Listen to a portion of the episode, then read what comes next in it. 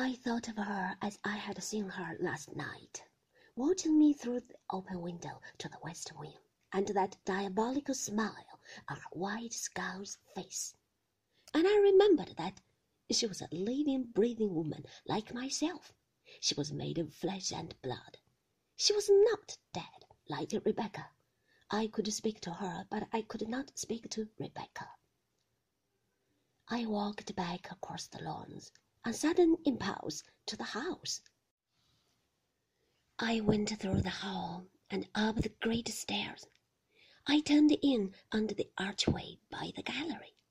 I passed through the door to the west wing, and so along the dark, silent corridor to Rebecca's room. I turned the handle of the door and went inside.